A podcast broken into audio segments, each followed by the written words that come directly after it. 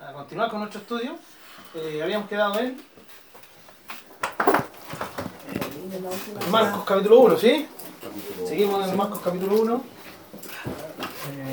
Marcos, capítulo 1. Sí. Habíamos estado leyendo el tema del, del bautismo, ¿sí? Y, y lo último que, que, que compartí fue que el, el- el Evangelio de, de Juan ¿sí? es un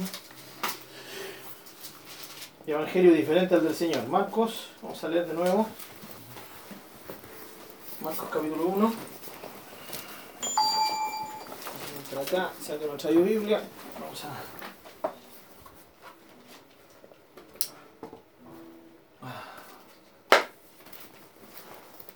Marcos capítulo 1, fue Marcos capítulo 1.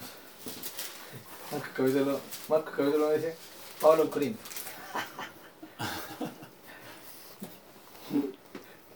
Ahí sí. Ya. Sí. Bien, hemos, hemos estado viendo, ¿cierto? Eh, todo esto. Y aquí habíamos quedado. Bautizado a Juan. Como Marcos eh, inmediatamente puede citar la profecía del Antiguo Testamento, refiriéndose al que iba a preparar el camino del Señor, habla de Juan el Bautista, ¿cierto? O sencillamente de Juan. Recuerden que Juan el Bautista es solamente el nombre que se le ha puesto popularmente. Ya no tenemos que olvidarnos de eso. Ya él no se llamaba Juan Bautista ni se llamaba Juan el Bautista. Él sencillamente se llama Juan. Sí. Bautizado. Claro.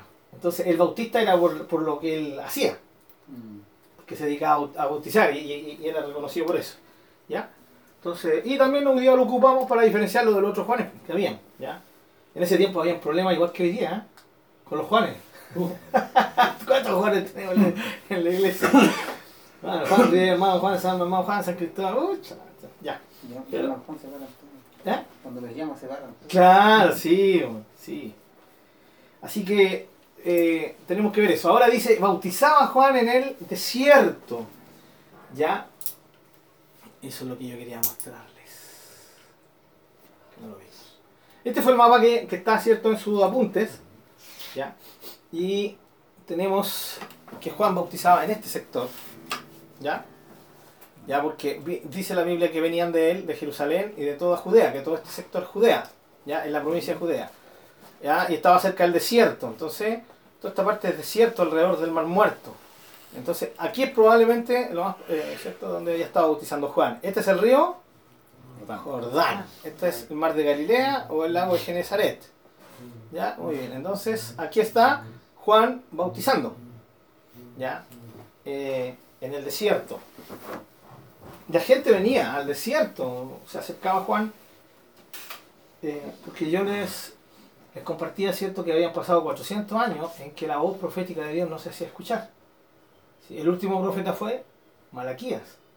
Y de ahí se produjo un tremendo silencio profético. Dios ya no habló, no usó más profetas durante los 400 años entre Malaquías y hasta que apareció Juan el Bautista. ¿Ya? O sea, son el 400 antes de Cristo aproximadamente hasta el más o menos el 26, 27 después de Cristo, que es cuando aparece Juan el Bautista en escena. Entonces, la voz profética siempre fue la- esa voz confrontacional, ya esa voz amorosa de Dios, pero también fuerte, cuando tenía que ser fuerte, para que el pueblo volviera al Señor, se arrepintiera de, su- de sus malos caminos, de, de- de su pecado. Y eso no se había escuchado. ¿ya? Entonces aparece Juan el Bautista, sí, con su predicación directa, sí, eh, muy eh, tan directa que a, a muchos les, les chocaba, ya, pero a otros les conmovía el corazón y venían a él. El pueblo estaba ansioso de escuchar una palabra profética. Juan, después de tantos años, eh, comenzaba a predicar con tal autoridad ya, que la gente era conmovida. Eh, esto fue lo que comenzó a hacer Juan, ¿sí? que lo tenemos ahí en, en el versículo 4, bautizaba a Juan en el desierto y predicaba. Y aquí viene, predicaba el bautismo de arrepentimiento para perdón de pecados. Salían a él toda la provincia de Judea y todos los de Jerusalén y eran bautizados por él en el río Jordán, confesando sus, sus pecados. ¿ya? Juan estaba vestido de pelo de camello y tenía un cinto de cuero alrededor de sus lomos y comía langostas y miel silvestre. y predicaba diciendo, viene tras mí el que es más poderoso que yo, a quien no soy digno de desatar encorvado la correa de su calzada. Yo la verdad he bautizado con agua, pero él os bautizará con Espíritu Santo. ¿Ya? Eh, hermanos, era típico en, en ese tiempo que los reyes, eh, antes de ir a un lugar, enviaban un heraldo. Que le preparaba el camino, que anunciaba, viene el rey, sí, él va, él va a estar, en fin. ¿ya? Hoy día también hay veces que los presidentes hacen lo mismo, mandan a un representante y toca un lugar para que prepare todo y luego él llegue. Entonces con esto se muestra también que Jesús es un rey. Porque, se le, porque Dios envía un mensajero delante de él, alguien que prepare, un heraldo que prepare delante de él eh, el camino, como era típico. Todos estos son detalles que nos muestran a la persona del Señor Jesucristo. Ya hemos, eh, hemos estado viendo a Jesús ya eh, como hombre, Jesús, como Mesías, el Cristo, el ungido de Dios, ya como Dios, al decir hijo de Dios, por naturaleza hijo de Dios. El profetizado, ¿sí? Eh, se había hecho realidad. ¿ya? Pero también hubo otro que fue profetizado, Juan el Bautista. ¿ya? Estos dos hombres especiales, muy especiales. Y ahora tenemos aquí mostrando a, a este, a este heraldo, si le podemos llamar así, a Juan el Bautista, preparando el camino al rey, al rey que, que viene. Vimos también el, cómo en Malaquías, que es eh, la cita que usa Marcos aquí, eh, muestra que hay, hay como una especie de, de fusión entre Jehová y el, el ángel del pacto o el Mesías o el que iba a ser el que iba a venir. Y que este, este, este hombre ya este mensajero iba a preparar camino delante del Señor de Dios. O sea aquí está claramente la manifestación de, de nuestro Señor Jesucristo como Dios. Ahora ¿qué es lo que predicaba Juan? predicaba el bautismo del arrepentimiento para confesión perdón de, Perdón de pecado. de pecados. Eh, luego, lo primero que quiero dejar claro, si ustedes leen capítulo 1, versículo 15, ¿alguien que lo pueda leer? El 1.15. Diciendo, el tiempo se ha cumplido y el reino de Dios se ha acercado. Arrepentíos y creed en el Evangelio. Arrepiéntanse. ¿Se dan cuenta? Esa es una es un llamado, es la predicación al, que tiene que ver con el Evangelio. El Evangelio es una buena noticia, pero va estrechamente relacionado con el arrepentimiento. Y la palabra arrepentimiento eh, tiene que ver con cambio de mentalidad. ¿Sí? La palabra arrepentimiento, estamos viéndola bíblicamente. Para nosotros arrepentirse significa que cometimos algo y, y después nos sentimos mal por eso y pedimos perdón, o nos arrepentimos. ¿ya? Pero bíblicamente implica el cambio de la mentalidad. O sea, si cometiste algo malo, luego tu mente cambia. No es solamente un sentimiento, una sensación del momento, un pésame que hay en tu corazón, no es. Cambia tu mentalidad. El arrepentimiento tiene que ver con, con decir, esto hice y yo sé que está malo y me, estoy convencido de eso. ¿sí? Ya. Cambio ahora de rumbo porque estoy en mal rumbo y ahora cambio de rumbo. ¿ya? ¿Por qué? Sencilla y directamente porque estoy cambiando de mentalidad. Eso tiene que ver con el arrepentimiento bíblico. Juan predica el arrepentimiento, Jesús predica el arrepentimiento. Porque lo- la base para la relación con Dios y para la salvación es el arrepentimiento. Es que cambiamos de mentalidad y entendamos que estamos perdidos. ¿Cuánta gente dice, "Pero yo no soy malo? ¿Cuánta gente dice, no, yo, yo no le hago mal a nadie? ¿De qué tengo que arrepentirme? No tienen ninguna convicción de pecado. No tienen, no, no, no tienen claro eso. Entonces, su mente no, no los lleva al arrepentimiento por eso, porque no creen que no han hecho nada malo. ¿ya? Ahora, si uno empezara a escarbar en sus vidas, o ellos mismos fueran un poquito más ¿ya? realistas consigo mismos, se darían cuenta que han hecho cosas que son condenables. ¿ya? Y la Biblia dice que por un pecado podemos ser condenados para la eternidad. ¿ya? Así que el- el- la, la idea es esa, es, es que cuando somos llamados y cuando Dios nos llama, nos golpea, se produce el arrepentimiento en nosotros y realmente nos damos cuenta que hemos pecado. Y le podemos decir, Señor, perdóname por haber pecado. Y por primera vez le entrego mis pecados al Señor, el Señor los perdona. Bien, Juan predi- eh, predicaba el bautismo de arrepentimiento. Sí. ¿Puedo hacer una Claro. pregunta? Sí, por supuesto. Eh, ¿Cómo el pueblo pudo, eh, porque ellos sabían por la ley, ¿no es cierto?, de que eh, para poder eh, pedir perdón y eh, por sus pecados tenían que hacer ofrendas, eh, holocaustos, ¿no es cierto? ¿Cómo pudieron eh, creerle o ir a, a Juan eh, y que sus pecados fueran limpiados por solamente por agua? Mm, buen punto. Sí. Ahí está eh, la, la diferencia de una predicación sencillamente humana y una predicación ungida por Dios. La única razón es esa. El mensaje de Juan era tan poderoso, tan respaldado por Dios, eh, sin lugar a dudas el Espíritu de Dios actúa a través de que la gente era convencida. Lo mismo que hoy día. ¿Qué puede convencer a una persona que está en pecado? Sino cuando se le habla la palabra de Dios y la palabra de Dios viene con poder. Sí, no, no- no- no una mera explicación de. ¿ya? Así que esa es la razón. La gente, eh, recuerden que esto parte de, de esta manera.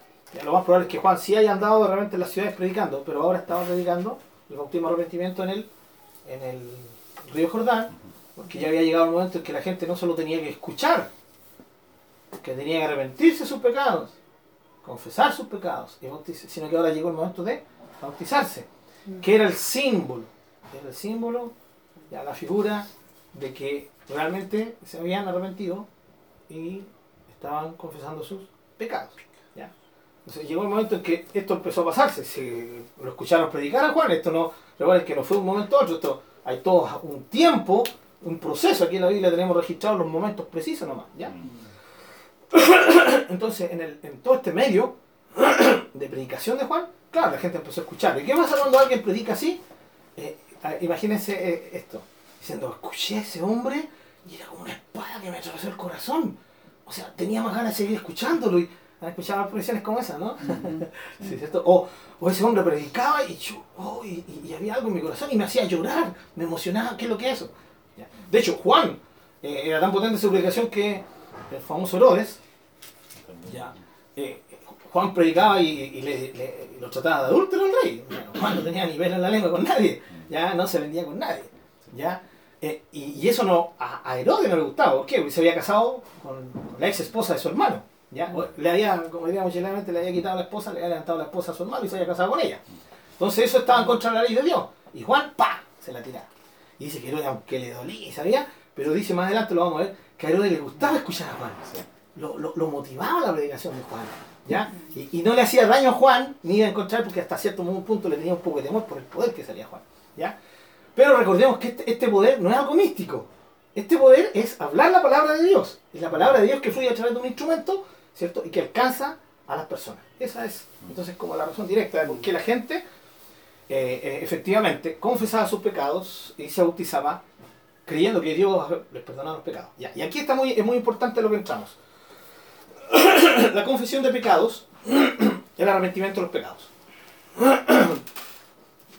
En el versículo 4, ¿cierto? Bautizaba Juan en el desierto y predicaba el bautismo de arrepentimiento para perdón de pecados. O sea, el bautismo eh, estaba relacionado con el arrepentimiento que era necesario para el perdón de los Pecado. pecados.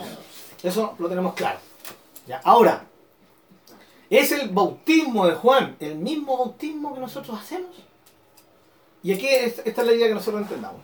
Juan bauti- eh, bautizaba en un contexto muy diferente que al que nosotros vivimos hoy en día, porque Juan bautizaba antes de Cristo, por así decirlo, antes que Jesús apareciera. ¿Ya? Eh, Él estaba preparándole el camino a Jesús. El bautismo cristiano es un bautismo después de Cristo. Después que Cristo vino, después que Cristo lo instauró, porque Jesús nos, mandó a bautizar. Ya es un mandamiento del Señor. Entonces, primero que nada, el bautismo de Juan, por llamarle así, o el bautismo que Juan ejercía, y al cual llamaba a la gente a realizar, era antes de Jesús, en primer lugar. En segundo lugar, ¿qué es lo que decía Juan? Juan predicaba el arrepentimiento para perdón de pecados y le decía, bautícense, demostrando que están haciendo eso, que se están arrepintiendo de sus pecados, ¿ya? Para que sean perdonados sus pecados, como en Mateo y Lucas dice, ¿ya? Para que sean perdonados sus pecados. Y la gente dice, en, los otros evangelios, dice que venían y le preguntaban, ¿y nosotros qué hemos de hacer? Y, él les decía, esto tienen que hacer, y hagan obras dignas de arrepentimiento. Recuerden que Marcos, ¿ya? Es sintético, ¿ya? Porque él, la idea es un evangelio corto, de acción, directo al punto. Él no toma mucho tiempo en relatar las historias amplias como las hacen los otros evangelistas, como son Mateo, Marcos, eh, Mateo, Lucas y Juan, ¿ya? eh, eh, no, Marcos va al, al grano y quiere llegar luego al Señor Jesús. Ese es el tema de Marcos. Marcos está desesperado por llegar luego al Señor Jesucristo. Pero no puede dejar pasar algunas cosas. ¿Ya? Y no podía dejar pasar a Juan Bautista, que era el mensajero, que era el heraldo, porque de esa manera Marcos estaba mostrando que Jesús es un verdadero rey, por el cual, ¿cierto? Es enviado un mensajero antes, como cualquier rey, la dignidad de cualquier rey. Y, y toca esto para mostrarnos qué es lo que hacía Juan. El arrepentimiento de pecados. El bautismo, ellos se bautizaban demostrando que estaban arrepentidos de sus pecados. Por eso se llama predicado el bautismo de arrepentimiento de sus pecados. ¿El bautismo cristiano es para eso? ¿Es para perdón de pecados? La pregunta es esta. Veamos primero, eh, alguien que ahora hecho 19, vamos a ver que hay una diferencia entre el, entre el bautismo de Juan y el bautismo de Hechos 19, y el primero que lo tenga lo lee, por favor. Hechos 19. Sí, versículo 1. El primero que lo tenga lo lee, del versículo 1 adelante hasta donde yo les diga, ¿ya? Aconteció que, entre tanto que Apolos estaba en Corinto, Pablo, después de eh, recorrer las regiones superiores, vino a Éfeso y hallando a ciertos discípulos, les dijo, ¿recibisteis el Espíritu Santo cuando creísteis? Y ellos le dijeron, ni siquiera hemos oído ni hay si hay Espíritu Santo. Entonces dijo, ¿en qué pues fuisteis bautizados? Ellos dijeron, en el bautismo de Juan. Dijo Pablo, Juan bautizó con bautismo de arrepentimiento, diciendo al pueblo que creyesen en aquel que vendría después de él, esto es, en Jesucristo, en Jesús el Cristo. Cuando oyeron esto, fueron bautizados en el nombre de Jesús, Muy bien, hasta ahí. ¿sí? del Señor Jesús. Pablo se encuentra, ya aquí tenemos a Pablo en acción, ¿sí? Y el Señor había muerto, había resucitado, se había ido, había venido el, el- el Espíritu Santo y estaban, ¿cierto?, la misión de la iglesia ejecutándose en forma plena, absoluta, y Pablo es uno de los líderes ya más renombrados en este, en este tema. Y está, y llega una- a una ciudad, como él le era particular a él, porque él había sido llamado para predicarle a los gentiles, llega a una ciudad griega, Éfeso, poderosa ciudad, muy pagana, muy tremenda, y, y sin embargo, Dios lo envía ahí a predicar. Ya, sería como hoy día nos mandaran a predicar a la Tirana, ¿cierto? O a San Lorenzo. ¿ya? Pero esa era una ciudad gigante. ¿Ya? Una ciudad muy grande en ese tiempo. Y entra ahí y se encuentra con unos ciertos discípulos, dice.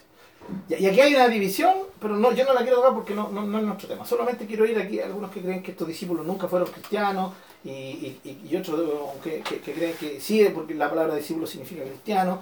Ya, Pero el tema aquí es que estos discípulos, ¿sí? el único que- bautismo que conocían era el bautismo de, Arrepentimiento de Juan. de Juan, ¿no? Juan. Ahí está hablando, ellos dicen, nosotros nos bautizamos según el bautismo de, de Juan. O sea, sí se habían bautizado, creían en eso. Creían en el arrepentimiento de pecado, sí, creían en el perdón de los pecados por medio del arrepentimiento y creían que se tenían que bautizarse. Ya. Y Pablo les explica qué es lo que había hecho Juan. Juan sencillamente predicó, hizo todo eso para mostrar que el que venía detrás de él era el Cristo y que tenían que creer en él. ¿Ya? ¿Y qué hace luego el apóstol Pablo? Les, eh, les habla del... El último versículo leído. Cuando oyeron esto, fueron bautizados en el nombre de Jesús, Bien. del Señor Jesús. Fueron bautizados en el nombre del Señor Jesús. O sea, volvieron a ser bautizados. ¿Por qué? Porque por primera vez estos discípulos eran bautizados, ¿sí? En el bautismo cristiano. ¿Ya? ¿Se dan cuenta? Si el bautismo de Juan sería lo mismo que el bautismo de Jesús, o del bautismo cristiano, ¿ya? Eh, no hubiera necesidad, no, no hubiese sido neces- eh, necesidad que se volvieran a bautizar. ¿Qué hizo Pablo? Pablo les explicó más correctamente, más profundamente el Evangelio. Creían, seguían a Jesús, eran discípulos de Jesús, no de Juan el Bautista, pero no tenían el conocimiento total. ¿ya? Y hoy día pasa mucho eso, ¿sabían ustedes o no? Eso pasa con los musulmanes. Cuando viene el Señor y como no puede, no, la iglesia no puede llegar a ellos, el Señor ha estado manifestándose en sueños algunos. Y muchos de ellos han, han recibido y han creído, ¿cierto?, en Jesús por el sueño que tuvieron, porque Jesús se les aparece, es una cuestión tremenda. ¿ya? Que es maravilloso por un lado, pero también preocupante para nosotros la- los cristianos, ¿no? Porque nosotros deberíamos ser los que deberíamos estar ahí, no el Señor pre- presentándose en sueños. Y ellos creen, creen en Jesús, pero luego no saben qué hacer. No tienen una Biblia, no tienen un conocido que le hable de Jesús, ¿me entienden? Pero ya han creído en Jesús. Y si el Señor viene hoy día y ellos recién han creído, ¿se van con, uno- ¿se van con Él o no se van? Porque han creído. ¿Son salvos o no? Claro, han creído. Si el tema para, para recibir la salvación es creer, no es hacer buenas obras, no es, no- no es hacer cosas para que después el Señor salve, no. Es creer. Nosotros creímos, la recibimos y fuimos salvos. Ese es el regalo de la salvación. ¿Estamos de acuerdo ya? Ahora, Eh, aquí hay algo sí. que se acuerda que le había preguntado, que, que cómo ellos eh, podían creer en el Espíritu Santo, si Claro. cómo se les manifestó, siendo que quién les habló, en este caso a Juan, del, del Espíritu Santo. Claro. Eh, porque aquí justamente dicen que ni siquiera han oído del Espíritu Santo, o sea, no Claro. sabían lo que era. Eh, conocían del arrepentimiento o del bautismo de Juan, pero no del Espíritu Santo, como después dice acá en el verso 8 que dice que eh, el que venga después de él y bautizar en el Espíritu El Santo. Espíritu Santo, exactamente.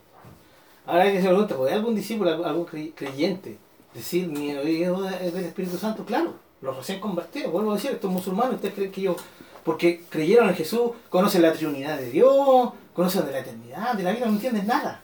Solamente han sido, son como bebés recién nacidos. ¿Ya? Eh, Eso es, lo, impo- eso es lo que tenemos que entender. Y hoy día ocurre eso, y ocurrieron estos discípulos. Entonces, ¿para qué existen los hermanos mayores? ¿Para qué existen los dones? Para enseñar, para capacitar. ¿Ya? ¿Y qué hace Pablo? Por, por voluntad del Espíritu Santo se encuentra con estos discípulos. Porque ellos eran creyentes, creían. Pero necesitaban conocer más profundamente el tema. Y como ellos no conocían nada más que lo que habían escuchado y lo que lo habían logrado percibir, ahora entienden, creen en el Señor Jesucristo de la forma correcta y saben que tienen que bautizarse.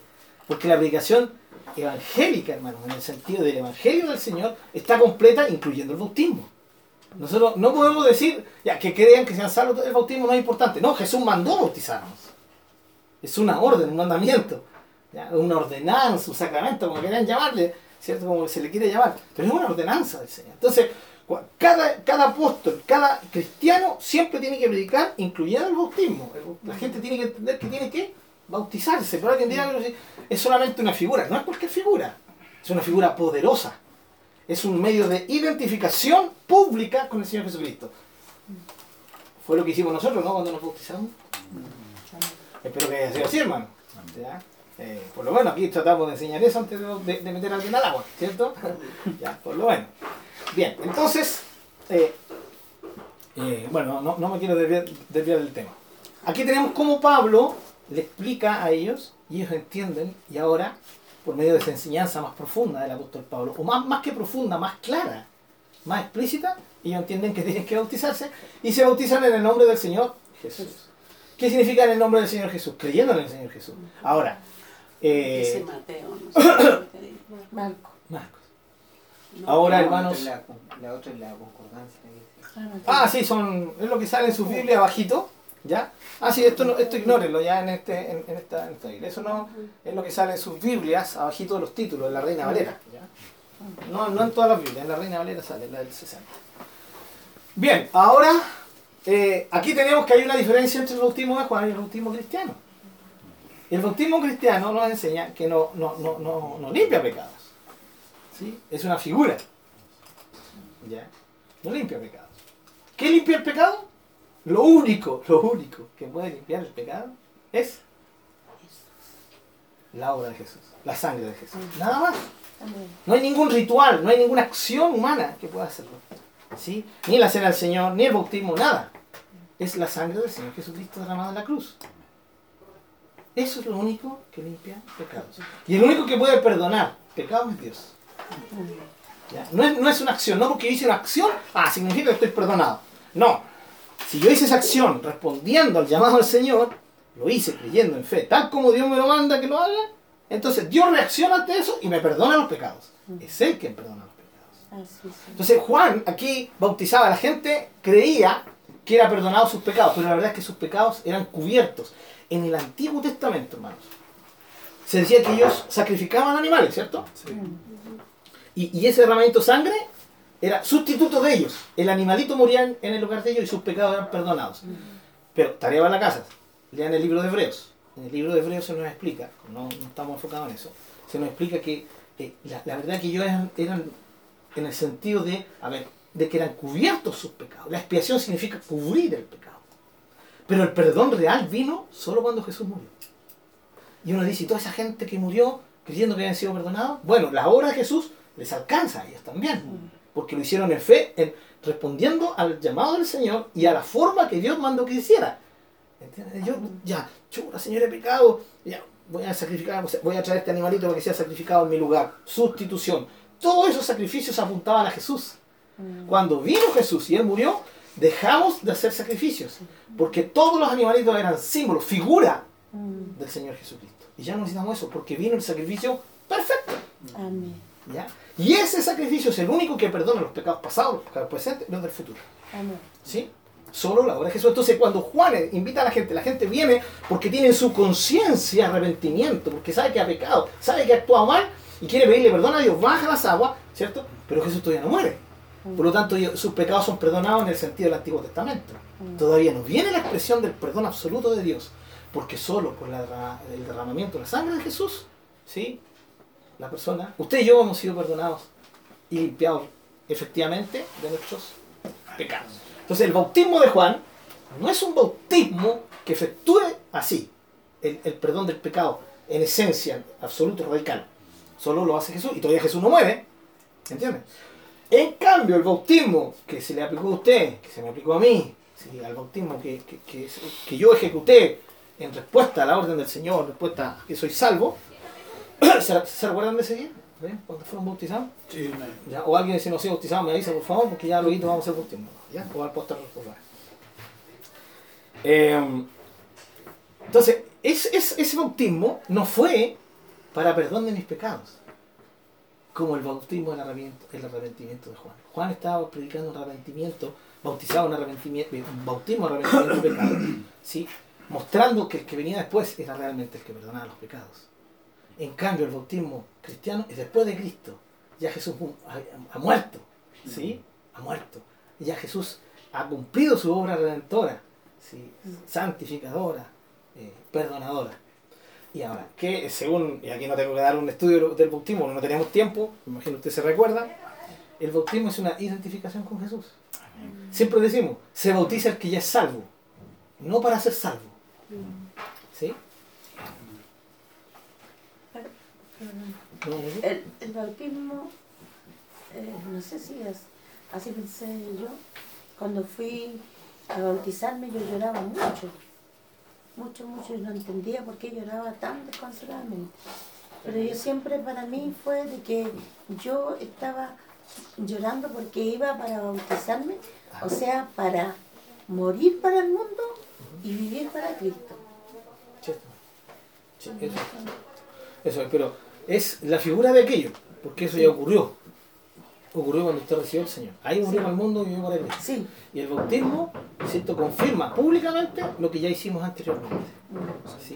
Entonces yo, por eso hay, hay iglesias que se proclaman, dice, eh, el, el que se está bautizando, el mismo proclama, se le dice, usted va a proclamar, confieso en esta obra, ¿cierto? Que muero para el mundo, para los deseos de, de- de- de la mundanalidad, de mi carne, de mí mismo, ¿cierto? Y, y, y ahora muero, ¿cierto? Para el mundo y vivo ahora para, para Cristo. Pero es algo que ya, ya hicimos. El bautismo es como, ¿cierto? La firma que se hace, el decreto público de lo que ya fue hecho. Es diferente al bautismo de Juan, ¿lo entendemos, cierto? Hay una diferencia. ¿ya? Eh, bueno, el, el, punto radical de la diferencia entre el bautismo cristiano y el bautismo de Juan es Jesús, pues. ¿Sí? Juan antes de Cristo, el bautismo cristiano después de Cristo, cuando ya todo ha sido consumado. De hecho, eh, ¿tiene todavía Hechos, hermano? Sí. Hechos 18. 18 al final de, de Hechos 18. Sí, eh, un poquito más. Léame, por favor. O sea, eh, entre otras cosas, el bautismo de Juan, pastor, Sí. vendría siendo lo que hoy en día es cuando el cristiano reconoce a Jesucristo como Salvador y se arrepiente de sus pecados y lo acepta en su corazón. Eso es, es lo que significa el bautismo de Juan. Con la diferencia que hoy día no hay, no hay Entonces, posterior a eso, lo, lo, eh, lo- lo que agrega el, el pastor Pablo es sin, sin idolatrarme, hermano. que lo llamaba a hacer el otro bautismo. Exacto. Sí, justamente. 24, 25 o 25 solamente. Eh, del lado del 25 adelante. 25, sí. Eh, Este había sido instruido en el camino del Señor, y siendo de espíritu fervoroso, hablaba y enseñaba diligentemente lo concerniente al Señor. Estaba hablando de, de Apolos. Apolos. Un tremendo joven, ¿ya? Aunque solamente conocía el bautismo de Juan. Solamente conocía el bautismo de Juan. Dale aquí de nuevo. En el primer siglo se daba mucho eso. ¿Entiendes? Porque no estaban en todas partes los apóstoles para enseñar la profundidad del Evangelio. Y es lo que pasa hoy en día, ¿o no? Pasa lo mismo. Usted de repente va a una iglesia y, y- y yo escuchaba a hermano no, hay tanta ignorancia en la palabra de Dios. ¿Sí? Y uno se pregunta, ¿serán cristianos? No son cristianos, lo que pasa es que no han sido instruidos. En ese tiempo pasaba lo mismo. Y pasó con Apolo, po, y Apolo fue un tremendo. eh, Apolo fue un joven que predicaba al, al mismo nivel del apóstol Pablo. Recuerden que los corintios se dividía la iglesia, ya, cada uno era muy partidista, tenía el pecado de la división. Entonces cada uno decía, no, a mí me gusta el pastor Pablo, a mí me gusta, no, a mí me gusta el pastor Pa- Apolos, no, a mí el, el pastor Cefas, en, un- en una jerga actual, porque en ese tiempo no se, no se llamaban ni pastores, hermano Pablo, hermano, hermano Cefas, hermano Apolos, y se dividían. O sea, Apolo estaba dentro, de- dentro de los prevenidos. ¿ya? A- Así de, de importante fue Apolo en el primer siglo. ¿ya? Y era un espíritu fervoroso. Hablaba así, con mucho fervor, con mucha convicción, pero, increíblemente, a pesar de ser un cristiano, hecho y derecho, todavía no tenía claro el tema del bautismo, porque solamente conocía el bautismo de Juan. Y para eso Dios ocupó A Priscila. a Priscila y Aquila. Se llevaron aparte. Lo apartaron, significa que se lo llevaron no a una esquinita, sino que lo llevaron a su casa, tuve- tuvieron cita y lo disimularon. Así que después, si, si era poderoso antes, imagínense cómo habrá sido después de, de estar ya más, más pulidito. ¿Ya? Más pulidito. Entonces, eh, ¿qué nos muestra esto? Nos muestra que había gente en el primer siglo que todavía lo único que conocía era el bautismo de Juan porque no conocía la doctrina Sí. plena de- del Evangelio del Señor Jesucristo. A diferencia de nosotros, que sí la teníamos, que tenemos la Biblia. En ese tiempo no, no estaba la Biblia, recuerden, ¿ya? Eh, bien, ahora, eh, ¿alguna pregunta con respecto a esto? Si no, para seguir. ¿Queda claro entonces la diferencia entre el bautismo Juan y el bautismo cristiano? ¿Sí? Sí, es lo que eh, lo aclaró el hermano sí. de que en este tiempo el, el reconocer, el arrepentirse, el bautismo viene a ser como simbólico en este tiempo de Juan. Y para morir para el mundo y vivir solamente el bautismo que hacemos. Claro, el- el- la figura. Nunca se olviden, el bautismo cristiano es una figura, ¿sí? es un símbolo. Sí, Lo mismo que la cena del Señor, es un símbolo. Mm, No estamos como los católicos creyendo que estamos comiendo el, el cuerpo del Señor. Y estamos bebiendo literalmente la sangre del Señor por la transubstanciación, que es lo que ellos creen. No, es un símbolo. El bautismo de es lo mismo. Exacto. Pero ambos símbolos son radicalmente importantes, no pueden ser sacados del Evangelio de la vida cristiana, porque el Señor los puso como ordenanza. Por lo tanto, no es un mero bajar a la agua como un símbolo, no, es un símbolo poderoso, afecta a la gente. Amén. En el caso suyo, el que llora desconsoladamente. ¿Ya? Ahora hay gente que se bautiza y baja al agua y sale y no siente nada. ¿Y ¿Es pecado eso? ¿Significa que no fue, no fue efectivo? No, para nada. Sencillamente significa ¿cierto? que esa persona obedeció y eso es lo que tenemos que hacer. ¿ya? Bien, ahora que tenemos... Ah, y recuerden siempre, la diferencia está en que antes de Cristo y después de, de Cristo. ¿Ya? Eso es muy importante. Ok, hermanos, seguimos entonces. ¿Ya? Eh, quiero que alguien por favor lea lo siguiente. Eh, no sé si... El lector oficial al lado suyo. y- Qué bonito. ¿Ah? ¿Qué? Va- Vamos a declarar como lector oficial. a- de- Ah, sí, no. eh, Que hay una radio donde predica alguien y saque como muy parecida a la voz del hermano. Ah. No sé si la han escuchado. Y una explicación así como bien marcada. De todas maneras, así que ya tenemos nuestro próximo locutor. Bien, eh, bueno, todo esto ya lo vimos la semana, ¿cierto? Encorvado, ¿se acuerdan que dice el énfasis? Marco ocupa esa palabra. Ni Mateo ni Lucas la ocupan. Sí, el único que la ocupa. ¿Ya? Eh, lo otro, eh, eh, Mateo, Mateo dice, ya no soy digno de llevar sus sandalias. Lucas dice, no soy digno de desatar sus sandalias, pero Marcos es el único que dice, no, encorvado, sea, como que le da el énfasis a la humillación. ¿Quiénes hacían esto? ¿Quiénes desataban las sandalias? ¿Quiénes sacaban las sandalias de las personas? Los esclavos. Claro. Los siervos esclavos. Ya, porque habían siervos que eran pagados. Ellos no. Solo los esclavos hacían esto. Así que imagínense el concepto que tenía Juan de, de, de quién venía detrás de él, ¿sí? De su primo. Qué raro. Sí, ser el precursor de tu primo. Como raro. Bien, ahora cre- creo que todavía tenemos tiempo. Sí. ¿Qué hora es? ¿Alguien tiene hora? 20 para... Ya nos quedan. Vamos a ver el tema del bautismo de Jesús. Miren cómo Marcos, muy resumido, ¿no? ¿Qué nos dice el bautismo de Jesús? Aconteció en aquellos días que Jesús vino de Nazaret. Nazaret. De Nazaret, de Galilea. ¿Ya? Eh. ¿Cómo? Eh, pues, ¿qué pasó aquí? Se me puso la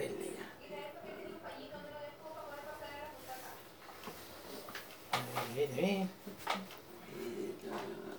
¿Cómo salimos de ahí? Aquí está, aquí está. Mira, cuestión rebelde. Ejecutar, la arena, Marco. Bueno, eh, si alguien me ayuda a leer el bautismo de Juan, el bautismo de Jesús. ¿Solamente el, del 9 al 11? Sí, solamente el 9 al 11. Aconteció en aquellos días que Jesús vino de Nazaret de Galilea y fue bautizado por Juan en el Jordán. Y luego, cuando subía del agua, vio abrirse los cielos y el Espíritu, como paloma, que descendía sobre él. Y vino una voz en los cielos que decía, Tú eres mi Hijo amado, en ti tengo complacencia. Muy bien, aquí está. Vino Jesús de. Nazaret. Nunca se olviden, hermano. De Nazaret, ¿Dónde nació Jesús?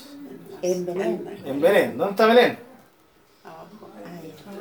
Acá abajito, ¿cierto? Ahí nació Jesús. ¿Pero dónde se crió? Por eso, sí, hablaban de él como Jesús el Nazareno. O Jesús de Nazaret. Y de hecho, cuando Jesús ya llega a su edad, eh, en que el Señor lo llama para comenzar su ministerio, viene de Nazaret, no de Belén. Nació en la provincia de Judea Acá, y se crió exactamente. en la provincia de Galilea. Exactamente, muy bien, hermano Jesús. ¿ya? Y vemos que desde acá vino el Señor Jesucristo. ¿Ya? ¿Cuántos kilómetros de Jerusalén, por ejemplo, acá a Capernaum? A Capernaum hay 150 kilómetros, eran unos 120 kilómetros. Recuerden que en ese tiempo se hacía caminando.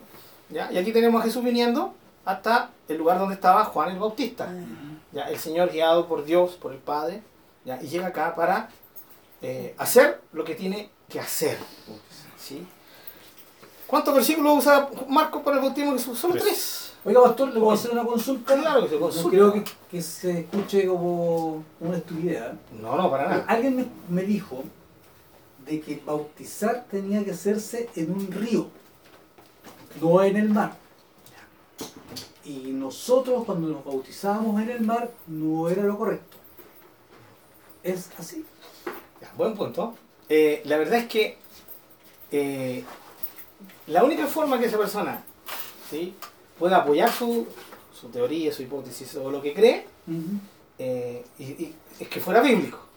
¿ya? Ahora, no hay ninguna parte de la Biblia que diga que tiene que en un río. ¿De dónde las personas que creen eso dicen que tiene que ser un río? Porque Jesús se bautizó en un río. Claro, es que estoy viendo justamente ahí que bautizar en el río, Exacto. tan cerca del mar. El mar, exactamente. Podríamos haber dicho, pucha, sería bueno que es el mar, hay olita. Claro, es que el mar muerto. ah, puede ser también. Muy salado. Sí. Y la sal, no, increíblemente, la, la sal del mar muerto es tan densa ya, que, que la persona flota suavemente. problema con los riñones. No, aparte, aparte, sí, por y la cosa. Claro. ya. Ahora, efectivamente, él, ¿por qué bautiza en, aquí? Porque él andaba en ese sector. Él vivía en este sector. Ya, él se alimentaba en ese sector desértico, pero en el río. En el mar muerto no se hubiera podido bautizar. Entonces no es un tema De de, de- de comer, bautizar. Sí. Entonces no es un tema que él haya dicho, no, no el mar, sino el río. ¿Ya? Sencillamente, ¿por qué? Porque el bautismo tiene que hacerse donde hay aguas y la persona se pueda sumergir. Amén. Entonces, bíblicamente no hay ningún respaldo para lo que esta persona dice, no, que es así, no. Jesús se bautizó en un río, correcto, pero eso no significa que tengamos que hacer un río. Recuerda que todas las personas se bautizaban en el río porque. Juan estaba bautizando ahí. ¿ya? Mm. O sea, si Juan hubiera estado en el mar muerto, que hubiese sido más, más difícil porque el acceso era mucho más complicado para allá, ¿ya? A la gente se le hubiera complicado venir para acá. Entonces, no, él sencillamente está ahí, aquí hay agua, ¿sí? aquí tengo alimento, aquí me agarro mis langostitas, me las como, ¿cierto? Saco mi mielcita silvestre, porque es el alimento Juan, que ustedes lo, lo leemos más adelante, ¿cierto? Entonces era el lugar que estaba Juan. Estaba cerca de estas ciudades y la gente podía venir. Entonces, esa es como la, la explicación, eh, hermano Jorge. No hay ninguna, absolutamente, tú no encuentras ninguna parte que diga que tiene que ser en un río. El, el, el etíope dice que había unas aguas y fue bautizado ahí. Ya, Felipe lo bautizó ahí. Aguas, en el desierto, difícil que haya sido un río. Mm. Agua significa alguna especie de, de, de- de- de esa Agua poza estanca- agua estancada, estancada, claro. exactamente. En, en algún lugar. ¿ya? Mm. Pero no no dice específicamente que fue, que fue río, etcétera, etcétera, etcétera. ¿ya? Entonces no hay, no hay ninguna... Aparte de lo que usted dijo recién, que lo importante era que uno eh, se bautiza como un acto de obediencia a Dios. Claro. Entonces, independiente de dónde sea, lo importante es el corazón. Estoy obedeciendo, me puedo bautizar, no sé, en una tina, en una piscina. Donde Lo importante es el corazón porque eso es lo que Dios Exacto. el, no, el agua no va a hacer un efecto especial en nuestra vida espiritual. Justo, justamente. Pastor, Eh, yo me bauticé en una piscina. Bueno, sí, exactamente. sí. Bueno, según la- obviamente la teoría del, del amigo de Jorgito no, no, no, no, no correspondería a eso. Entonces el tema es inmersión.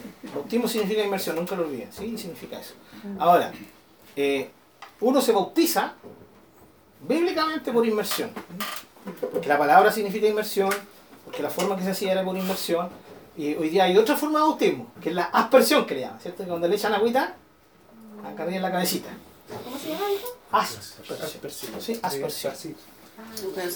Como bautizar, Como los curitas, como exacto. bautizar a Nacho Liro, ¿se acuerdan de Nacho Liro? Es lo mismo, justamente, una cosa así. ¿ya? Eh, entonces, aquí el bautismo es lo importante es la, la, la inmersión. ¿ya? Las aguas son absolutamente secundarias.